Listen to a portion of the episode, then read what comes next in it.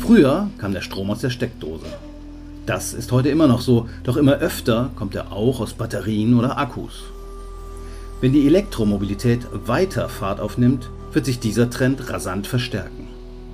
Werden die Speicher mit erneuerbaren Energien geladen, ist das gut für Luftqualität und CO2-Bilanz hierzulande. Doch der Batterieboom hat seine Schattenseiten. In den Speichern schlummern Rohstoffe, die in anderen Teilen der Welt oft alles andere als umwelt- oder sozialverträglich gefördert wurden. Verlagern wir also unsere Ökosünden einmal mehr nur in andere, ärmere Länder? Und was muss passieren, dass der Wandel zur Elektromobilität nicht zum Boomerang wird? Über diese Fragen reden wir im Überleben-Podcast mit Tobias Kind-Rieper, dem Rohstoffexperten des WWF Deutschland. In dieser Funktion berät er unter anderem die Weltbank und die EU-Kommission zu den ökologischen Folgen des Kleinbergbaus.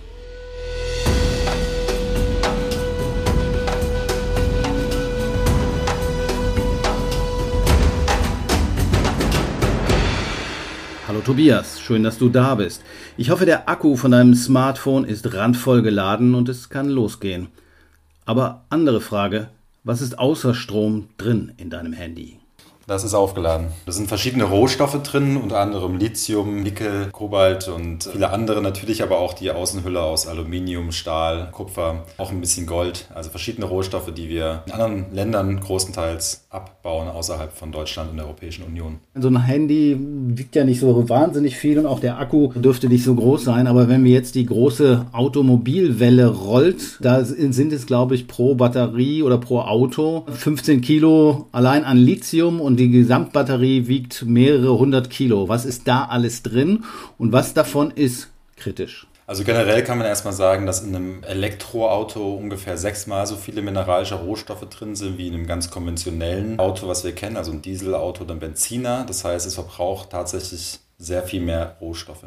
Das heißt, in normalen Autos ist auch schon, also zum Beispiel im Katalysator, ich glaube, das Platin drin, auch nicht ganz ohne, was den Abbau angeht, korrekt, aber beim E-Auto ist es viel, viel mehr. Beim Elektroauto ist natürlich eine ganz andere Komponente, die da drin ist, die sehr viel wichtiger ist, nämlich die Batterie. Die ist natürlich in der Art und Weise nicht so drin, wie sie bei einem ganz konventionellen Auto drin ist, aber da sind auch schon sehr viele Rohstoffe drin, gerade heutzutage, weil fast alles nur noch elektronisch stattfindet, haben wir natürlich da vor allen Dingen für den Kommunikationsbereich sehr viele Rohstoffe wie seltene Erden beispielsweise drin, aber in einem Auto, und das ist der Großteil, 70 Prozent des Autos, der Karosserie, ist aus Aluminium und Stahl. Das heißt, das sind schon die großen Rohstoffe, die einfach einen großen Abbau bedürfen. Aber in der Batterie gibt es nochmal sehr besondere Rohstoffe. Ja? Also vor allen Dingen der Rohstoff Kupfer ist einer, der sehr viel mehr jetzt vertreten ist in einem EV-Auto. Ebenso ist es mit seltenen Erden, das ist mit Nickel der Fall, das mit Lithium, das mit Kobalt der Fall. Lass uns mal vielleicht uns durchhangeln. Kupfer äh, kennen wir alle. Der Preis hat sich letztes Jahr verdoppelt und als er jetzt richtig losgeht mit der Elektromobilität, ist ja wohl davon auszugehen, dass sich die Preisspirale bei Kupfer nochmal dreht. Wie wird Kupfer eigentlich abgebaut? Kommt, glaube ich, aus Chile vor allen Dingen. Mhm, genau, also im Kupferbereich ist es so, wir haben verschiedene Abbauländer erstmal generell. Das ist ein ganz wichtiger Punkt. Ja. Also es gibt keinen Rohstoff, der sich nur konzentriert auf eine Region. Im Kupferbereich ist es so, dass da vor allem 24, 25 Prozent kommen da aus Chile.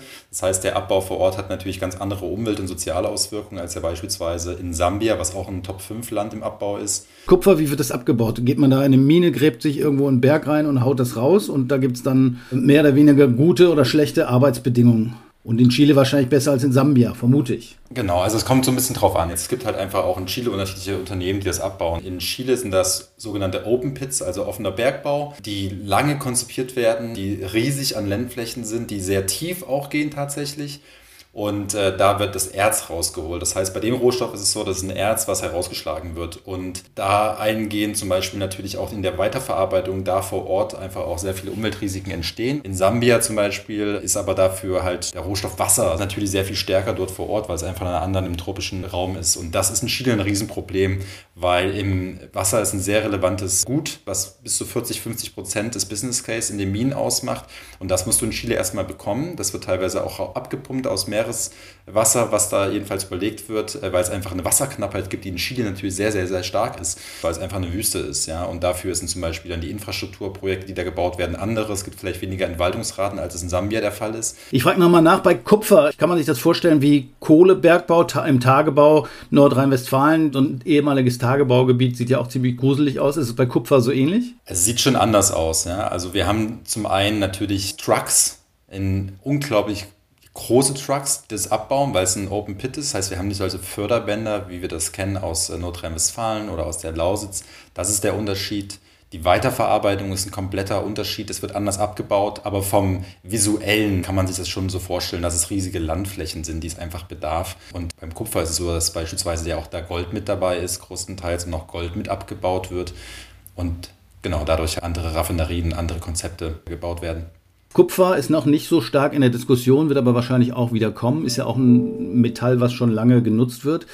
Immer wieder in der Diskussion ist auch Lithium. Lithium, das neue weiße Gold. Da versprechen sich ja viele eine goldene Zukunft oder eine goldene Nase. Auch das kommt aus Lateinamerika und Australien, wie ich gelernt habe. Wie ist es damit? Ist, ist das auch in solchen großen Mengen, die man da braucht? Genau, also bei Lithium ist es nochmal so, da gibt es auch einen großen Unterschied. Es gibt vereinfacht gesagt zwei Arten, Lithium abzubauen. Das ist zum einen Erzbergbau tatsächlich. Das kann man so ein bisschen vergleichen, auch mit den Kupfer beispielsweise.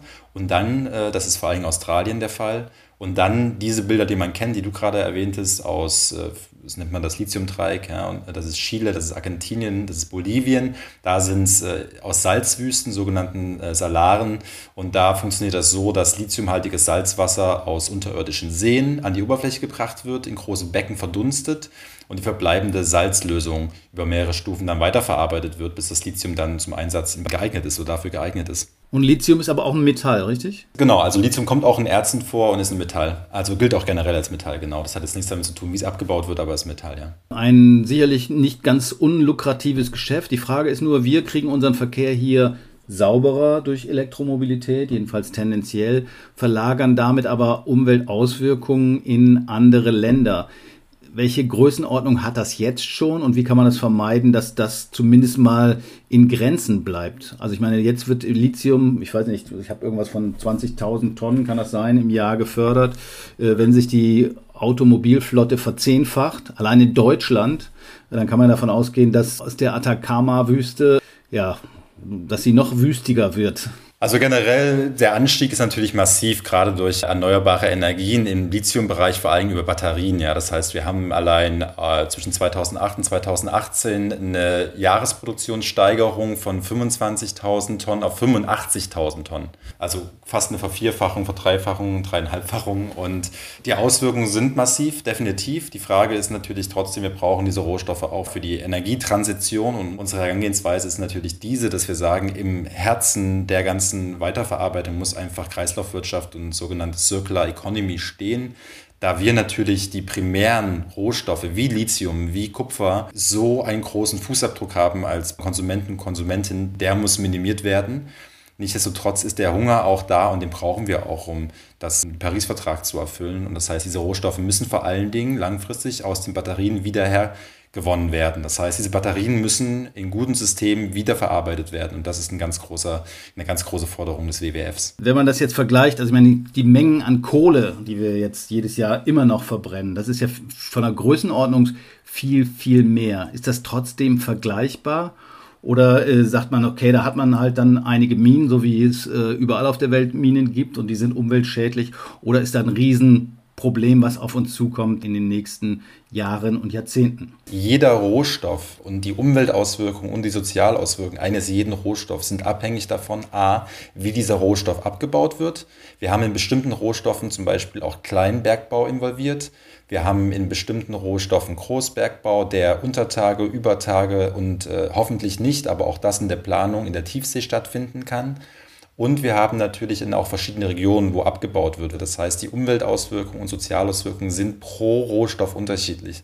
Was ich aber als Beispiel nennen kann, wir haben Gold, was auch ein Rohstoff ist, der äh, zum Beispiel auch in Handys äh, benutzt wird, haben wir Regionen, in denen in Suriname ist das beispielsweise der Fall, Entwaldungsraten durch diesen Abbau von Gold über 80 Prozent existieren. Das heißt, 80 Prozent des Waldes, äh, der abgeholzt wird, ist darauf zurückzuführen, dass dort Bergbau betrieben wird.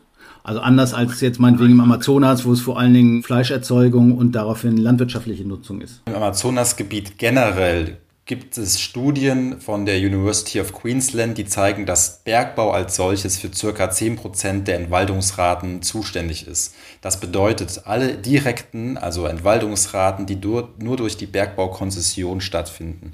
Wenn man sich dazu aber überlegt, was noch an Infrastruktur gebraucht wird, ja, also Straßen, Häfen etc. Und das ist teilweise so im Eisenerzbereich in Brasilien, dass nur Zuglinien zum Abbau bis hin zum Hafen von über 600 Kilometern gebaut werden.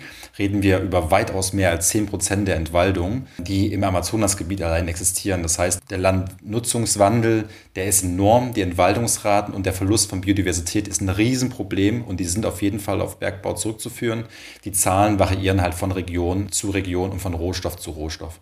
Du hast vorhin das Stichwort Kleinbergbau genannt. Da fällt mir ein anderer Stoff ein, nämlich Kobalt. Auch der Stoff ist in Batterien drin und kommt vor allem aus dem Kongo. Nun ist jetzt der Kongo nicht unbedingt die Wiege der Demokratie und man kennt die Diskussion auch um Coltan. Vielleicht äh, erinnert sich der eine oder die andere, ist ein Inhaltsstoff von Handys, die unter übelsten Bedingungen von Kindern oft auch abgebaut werden. Wie sieht es damit aus? Kobalt brauchen wir auch jede Menge, oder? Genau, das ist ein Riesenthema. Abbau von Kobalt, vor allem den kleinen Bergbau. Da kommen ungefähr 20 Prozent kommen aus dem kleinen Bergbau. Kobalt hat natürlich unglaublich viele Sozialauswirkungen und Kinderarbeit ist eins davon, aber natürlich auch organisierte Kriminalität, Korrupt, äh, Korruption, äh, Verletzung von Arbeitsrechten und Verletzung von auch indigener Bevölkerung. Das ist ein Riesenproblem. Nichtsdestotrotz ist es aber auch so, dass wir hier ganz klar dafür einstehen, dass der Rohstoffabbau in Regionen auch so stattfinden kann, dass einfach auch die Leute, die das abbauen, damit Gewinne natürlich erzeugen können. Und das ist, das ist ein wichtiger Punkt, das auch zu verstehen, weil die Alternative für viele Leute, die in der Region arbeiten, ist Landwirtschaft und da reden wir über ein Fünftel, wenn überhaupt, von dem Einkommen, was man über Abbau von Kobalt generieren kann. Das heißt, die Länder und auch die Regierung müssen natürlich Alternativen schaffen, um auch ein Einkommen für die Personen zu generieren. Das ist nicht aus äh, Freude am Spaß, dass da abgebaut wird. Das ist unglaublich gefährlich. Es sterben tausende Menschen allein in, in, in der DRC, also in der Demokratischen Republik Kongo, nur im Abbau weil der natürlich illegal stattfindet. Das ist nicht gesichert und hat auch, wie in den letzten Wochen leider auch wieder passiert, natürlich auch mit Umweltkatastrophen wie Regenfällen zu tun, wo dann die Tunnel einbrechen. Und da muss es natürlich dann Alternativen geben, denen auch eine Möglichkeit zu schaffen, dass sie Einkommen generieren können. Generell bei der Recherche habe ich so ein bisschen gelesen, ich meine, wer verdient denn überhaupt an diesen ganzen Stoffen? Also bei dem Lithium, da habe ich dann kanadische Firmen, australische Firmen. Haben die Länder selbst auch was davon oder was kann man tun, dass auch die Einheimischen davon verdienen? Also bei der Atacama-Wüste in Chile sind auch viele indigene Volksgruppen, die dort teilweise Lamas züchten. Ich meine, den wird man nicht umschulen unbedingt zum Lithium-Förderbergmann.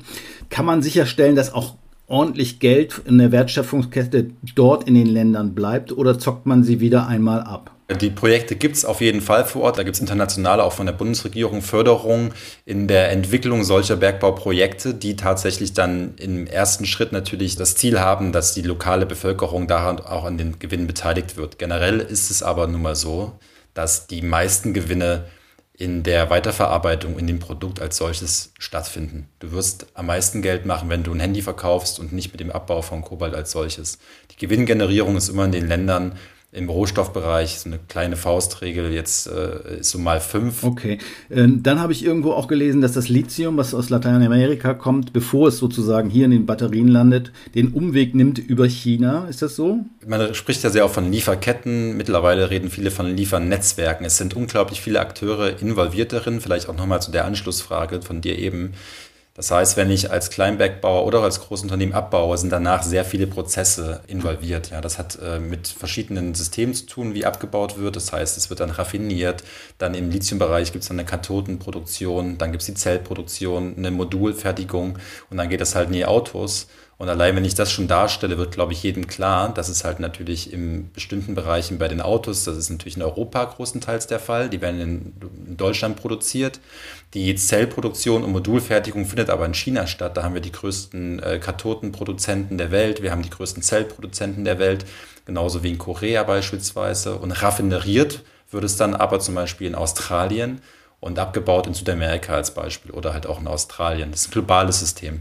Nochmal zurück zu den Abbaufolgen. Gibt es mal abgesehen von den direkten Umweltfolgen, also sprich aufgewühlte Erde, Abraumhalden, Tailings etc., auch direkte gesundheitliche Gefährdungen für die Bevölkerung vor Ort, wie es zum Beispiel bei Uranabbau der Fall war und ist? Es gibt massive Umweltauswirkungen und unglaubliche Auswirkungen auch für die Gesundheit der Menschen, die in Regionen leben von, und das ist ein wichtiger Punkt, schlecht gemanagten Bergbau. Es gibt ja auch Bergbau, der gut gemanagt ist und der verantwortungsvoll betrieben wird. Ja, das muss man hier auch ganz klar sagen. Für den, den es nicht ist und über die Region, über die wir gerade sprechen, wo das leider öfters der Fall ist, aber auch nicht immer, da ist es so, dass wir beispielsweise beim Goldbergbau vor allen Dingen im Kleingoldbergbau Quecksilber verwenden was tödlich und hochschädlich für die Gesundheit der Menschen in der Region ist. Allein in Südamerika reden wir von wahrscheinlich über 15 Millionen Menschen, die kontaminiert sind.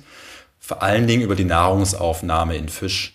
Bei anderen Rohstoffen ist das auch der Fall, auch beim Kupferbergbau. Wenn das gelagert wird durch Regen etc., auch diese kontaminierten saure Wässerkrüben quasi entstehen können und damit auch das Wasser in den Leitungen natürlich für die Menschen, die in Regionen leben, die die ähnlichen Wasserversorgung natürlich haben wie die der Bergbauunternehmen, dann einfach kontaminiert sind. Ich denke, wir erinnern uns alle auch noch an die äh, Bergbauunfälle in Brasilien mit diesen riesigen Schlammlawinen, natürlich direkt im bei den Unfällen Menschen ums Leben gekommen und natürlich auch langfristige Verseuchungen, die man da in Kauf hat nehmen müssen.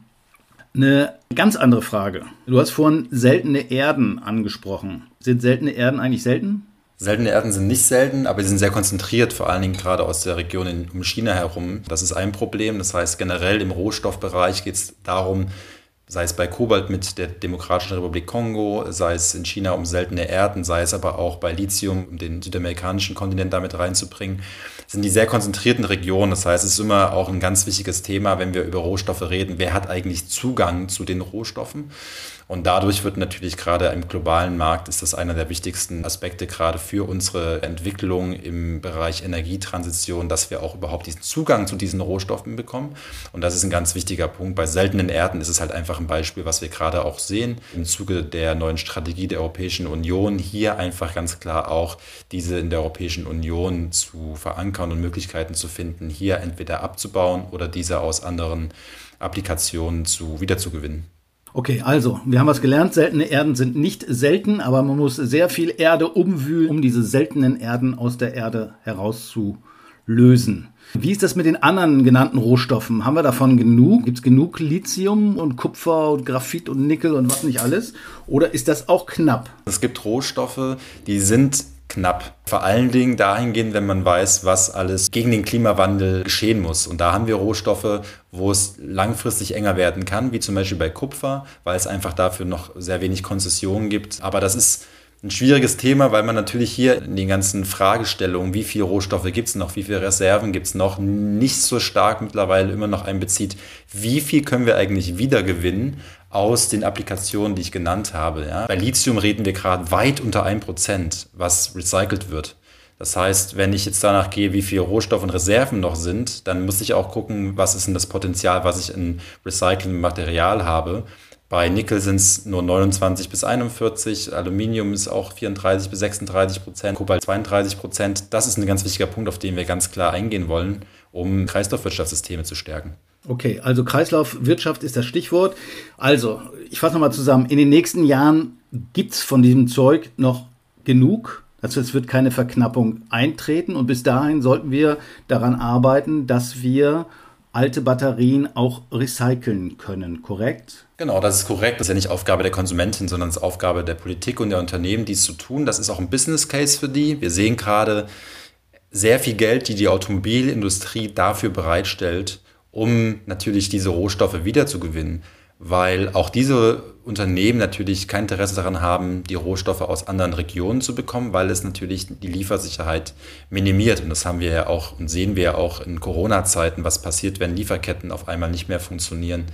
Das heißt, das ist sehr relevant für Unternehmen, nicht nur aus einer Umwelt- und Sozialperspektive, was auch ein wichtiger Punkt ist, aber für die Unternehmen ganz klar auch als Business Case, um sich auch als Unternehmen neu aufzustellen. Grundsätzlich ist es so, dass man recyceln kann. Ich glaube, bei Lithium habe ich irgendwas von gesehen, 95 Prozent davon kann man wiedergewinnen aus alten Batterien. Die Frage ist natürlich, lohnt sich das oder sind die Rahmenbedingungen so, dass es sich lohnen kann? Genau das ist es. Im Endeffekt ist es momentan so bei Lithium, dass der Erstabbau, also Primary Commodities, sehr, sehr, sehr viel billiger momentan noch ist als Secondary Commodities, also diese wieder zu recyceln, weil die Recycling-Systeme sehr aufwendig, sehr teuer sind und natürlich nicht annähernd so skalierbar momentan noch sind, wie es im Abbaubefall ist. Skalierbar heißt in dem Fall was? Skalierbar heißt in dem Fall, wir haben bislang viel zu wenig Unternehmen, die noch Batterien weiterverarbeiten und die Rohstoffe daraus entziehen, um sie wieder auf den Markt zu bringen. Also die Menge reicht noch nicht im Grunde. Die Menge reicht nicht, genau. Wenn wir mal 10 Millionen Autos auf Straße haben, von denen jedes Jahr eine Million sozusagen ausgemustert wird, dann könnte man schon wahrscheinlich lukrativer damit arbeiten.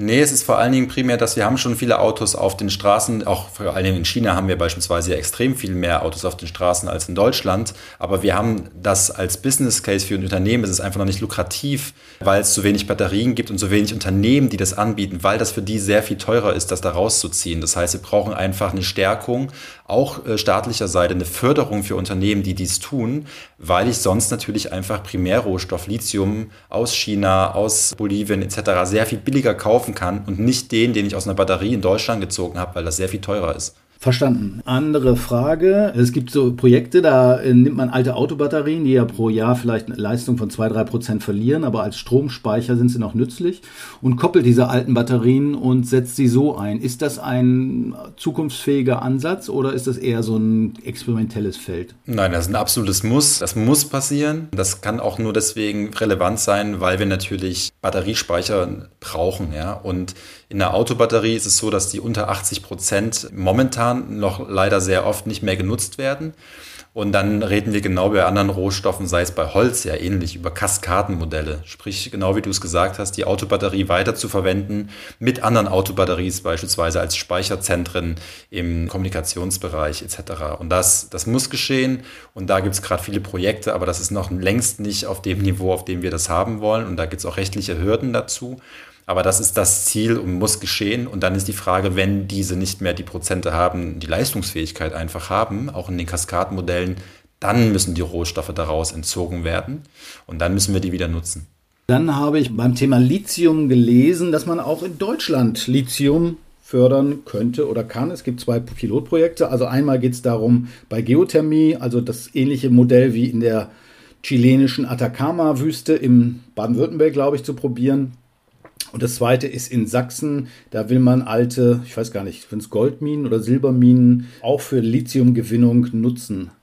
Wie schätzt du das ein? Ist das realistisch? Es hängt, wie wir es vorhin schon erwähnt haben, ja alles sehr, sehr stark am Preis. Was kostet das? Und äh, das ist sehr entscheidend in der Rohstoffgewinnung generell. Die, der Preis entscheidet darüber, ob bestimmte Projekte noch gewinnträchtig sind oder nicht. Auch ob man da weiter in der Region abbaut. Es gibt viele Beispiele, wo momentan, weil der Stahlpreis bzw. der Eisenerzpreis so gering war, dass man die on hold setzt, also der Bergbau dort nicht mehr stattfindet, weil er nicht gewinnbringend ist, weil es auf dem Markt zu wenig Geld dafür gibt. Und ähnlich wird das halt natürlich auch der Fall sein, wenn wir über Lithium und äh, Geothermie sprechen. Was kostet das eigentlich und ist dieser Preis geringer als diesen Rohstoff aus anderen Regionen, diesen Primärrohstoff zu kaufen. Daran wird es entscheidend sein. Was ist der Preis dafür? Wir haben ja vielleicht auch ein bisschen Glück, dass wir mit der Elektromobilität noch nicht so ganz aus der Kurve gekommen sind. Das heißt, dass die Entwicklung der Markt sich jetzt erst entwickelt. Dadurch haben wir die Chance, viele Fehler, die wir in der Vergangenheit bei anderen Rohstoffen gemacht haben, nicht zu wiederholen. Was muss passieren von Seiten der Industrie, die ja letztendlich diese Rohstoffe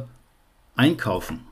Ja, die Industrie ist ein ganz wichtiger Sektor natürlich und äh, ähnlich wie bei anderen äh, Rohstoffen geht es hier rum, und das ist der erste Punkt, den, den wir ja auch in Gesprächen mit Seiten der Industrie immer wieder sagen, auch sowohl mit, mit, mit der Politik, ist, Unternehmen müssen wissen, wo ihre Rohstoffe herkommen. Das liegt halt diesen Lieferkettennetzwerken und auch an dem teilweise Fragen, wer die Unternehmen sind dahinter, die Interesse daran haben, auch rauszukriegen, wo diese Rohstoffe herkommen. Wie ist das bei der Automobilindustrie? Weil die haben ja dieses Problem ja schon länger und sie werden aber jetzt zunehmend danach gefragt. Ich glaube, BMW, wenn ich das richtig weiß, hat irgendein Pilotprojekt in Bolivien am Laufen. Wegen Lithium spürt man da zumindest, dass sich die Unternehmen der Thematik stärker bewusst werden? Wir haben Beispiele gehabt, wo es vor fünf bis acht Jahren keine Nachfragen gab von Konsumenten, die gefragt haben, wo kommen eigentlich die Rohstoffe für die Autos her. Das hat sich auf jeden Fall geändert. Die Medienlandschaft hat das Thema beispielsweise ja Kobalt oder auch Lithium sehr viel stärker mit aufgenommen. Das heißt, die Nachfrage auch von Unternehmen ist relevant. Und ich habe schon das Gefühl, das muss man sagen, dass die Unternehmen natürlich auch dahinter die Risiken sehen, die für das Unternehmen relevant sind, sei das reputative Risiken, aber sei es auch physische Risiken, dass Rohstoffe nicht mehr aus den Regionen kommen können, wenn langfristig der Klimawandel den Abbau so stark verändert, dass die Rohstoffe einfach nicht mehr abgebaut werden können, was ein Risiko in Chile beispielsweise ist. Aber dennoch geschieht viel zu wenig und es müsste viel mehr geschehen. Und das ist eine Verantwortung natürlich auch von der Industrie. Wo kommen die Rohstoffe her? Wer sind meine Lieferanten? Welche Möglichkeit habe ich noch, Rohstoffe zu substituieren? Sind diese Rohstoffe relevant für mein Produkt etc. etc. Und auch zu gucken, kann ich diese, wenn der Markt das natürlich hergibt, auch diese aus recyceltem Material ersetzen. Da sind wir wieder bei Lieferkettengesetzgebung und Regelungen. Wir haben über die Unternehmen geredet, die in der Verantwortung sind. Was müssen wir fordern? Was fordern wir von politischen Rahmenbedingungen? Was muss da mehr passieren? Ich denke erstmal tendenziell ist eine ganz wichtige Forderung, dass auch die Unternehmen, die dies tun, auch einfach gefördert werden müssen und dass es keine Substitution gibt für Unternehmen, die dies nicht tun. Ja, das ist ein ganz wichtiger Punkt. Es muss Anreize von Seiten der Politik geschaffen werden, eben Themen der Kreislaufwirtschaftskonzepte in den Unternehmen selber, aber auch die recycelten Materialien zu nutzen und dafür ganz klare Förderung auch bereitstellen und auch Steuererleichterung exakt das, genau das muss geschehen. Äh, das ist aber nur ein Punkt von vielen. Ein zweiter Punkt ist natürlich auch, dass die Bundesregierung und die Politik selber natürlich sich ja auch fragen muss, wo kommen denn die Rohstoffe her, die wir für unsere Industrie einkaufen und wollen wir das dann auch wissen, wenn wir bilaterale Verträge mit den jeweiligen Staaten einhergehen. Es ist ja so, dass die Bundesregierung da auch an einem großen Hebel sitzt, wenn sie mit den Regionen und mit den Ländern spricht, um Einhaltung der Menschenrechte und der Umweltstandards einzufordern. Das ist genauso ein wichtiger Punkt für die Politik, wie das für die Unternehmen auch ist. In aller, aller, allererster Front muss stehen beim Thema Rohstoffe. Wir müssen unseren ökologischen und auch den menschenrechtlichen Fußabdruck, den wir leider haben in Ländern des globalen Südens, minimieren. Wir müssen weniger Rohstoffe konsumieren. Das muss verankert werden im politischen Kontext und auch in Gesetzgebung. Gibt es sowas wie faires Lithium oder sowas? Es gibt Zertifizierungssysteme für bestimmte Rohstoffe. Es gibt es für Stahl beispielsweise, es gibt es für Aluminium. Das kommt jetzt auch für Kupfer. Aber es gibt natürlich auch Rankings, wenn man sich das im Internet anguckt, welche Unternehmen da besser sind und nicht. Und es ist, glaube ich, nicht überraschend, dass es einige Hersteller von Batterien gibt, die aus anderen Regionen kommen, die schlichtweg ja, Menschenrechte verletzen und auch Umweltstandards nicht einhalten. Die gibt es auch. Und da gibt es auch Unternehmen, die da ja, sehr stark auf schwarzen Listen stehen. Diese Bodenschätze ist ja auch eine Riesenchance. Wir reden über Länder Kongo, Bolivien, Sambia. Ist es nicht für diese Länder auch ein riesiges Geschenk, dass sie das vernünftig auch vermarkten können, also als, als Entwicklung? Das heißt, diese Länder tatsächlich auch eine Chance haben, auf ökonomische Entwicklung. Wir reden ja da von dem sogenannten Ressourcenfluch. Ja, es kann der Segen sein, solche Rohstoffe zu finden. Die Frage ist, wo und wie wird diese weiterverarbeitet und wer gewinnt davon? Leider ist in den Regionen, über die wir gerade reden, das Thema Korruption ein sehr großes. Wir reden über Konfliktmineralen, Finanzierung, sprich in Kolumbien werden damit genauso wie in anderen Staaten der DRC Warlords finanziert. Und das Geld kommt nicht bei den Leuten an, die das abbauen. Es kann ein Segen sein, aber in Regionen, in vor allen Dingen schlecht regierten Ländern, ist es leider sehr oft ein Fluch, weil nur Eliten und kleinere Kreise davon gewinnen. Es bleibt schwierig, das wissen wir, aber es gibt auch positive Beispiele und dann nenn auch mal zwei, drei. Ja, ein positives Beispiel, was wir auch haben in Kolumbien, hatten wir das auch in Brasilien, wir hatten das in Suriname, Trainings zu machen mit den Bergbauarbeiterinnen vor Ort, um zum Beispiel keinen Quecksilber mehr zu benutzen. Ja, und es hat sehr gut funktioniert. Das ist ein Beispiel dafür, dass es ja auch Möglichkeiten gibt, abzubauen, ohne Umweltschäden zu haben. Das ist möglich. Das sind Beispiele jetzt für Gold, aber es gibt auch zum Beispiel sehr große Erfolge, wenn wir darauf einhergehen, zu zeigen, dass die Stimme eines jeden Einzelnen einfach hilft, sind zum Beispiel unsere Bergbaupetitionen, wenn man so möchte, gegen ein Bergbauprojekt, was leider nicht den Umweltstandards in irgendeiner Art und Weise gerechtfertigt hat in Ghana und das sehr große Zustimmung geschaffen hat und viele Leute wie Leonardo DiCaprio, aber halt auch viele Politiker in, Deutschland das unterstützt haben, auch Unternehmen wie BMW, Tetra Pak und Schüko und das hat dazu geführt, dass es momentan nicht weitergeht mit dem Bergbauprojekt. Und ich glaube, das letzte Beispiel, was man da natürlich auch bringen kann, ist, dass wir generell ja auch an Formalisierungsprojekten äh, involviert sind und Möglichkeiten generieren, wie können wir auch einen anderen Einkommen für Regionen und die Communities vor Ort, die darin leben, generieren. Und da gibt es viele Projekte, viele Möglichkeiten, auch im Landwirtschaftsbereich, wo das möglich ist, abseits von Bergbau. Gut, ich merke schon, es bleibt viel zu tun. Wir stehen vor einer neuen Welle von Rohstoffhandel weltweit, gerade durch die Elektrifizierung des Verkehrs. Da werden noch einige Bretter ziemlich dicke zu bohren sein und auch für den WWF noch einiges zu tun haben. Ich kaufe mir als nächstes erstmal ein Fahrrad und äh, sattel dann um zum Carsharing. Da muss ich mir die Gedanken zumindest nicht machen. Vielen Dank fürs Zuhören. Das war unser Überleben-Podcast in dieser Woche zum Thema Batterien und Schätze unter der Motorhaube. Wenn es euch gefallen hat, dann lasst gerne einen Kommentar da oder schaltet wieder rein, wenn wir mit unserer nächsten Folge on air sind. Vielen Dank. Mein Name ist Jörn Ehlers und das war der Überleben-Podcast vom WWF.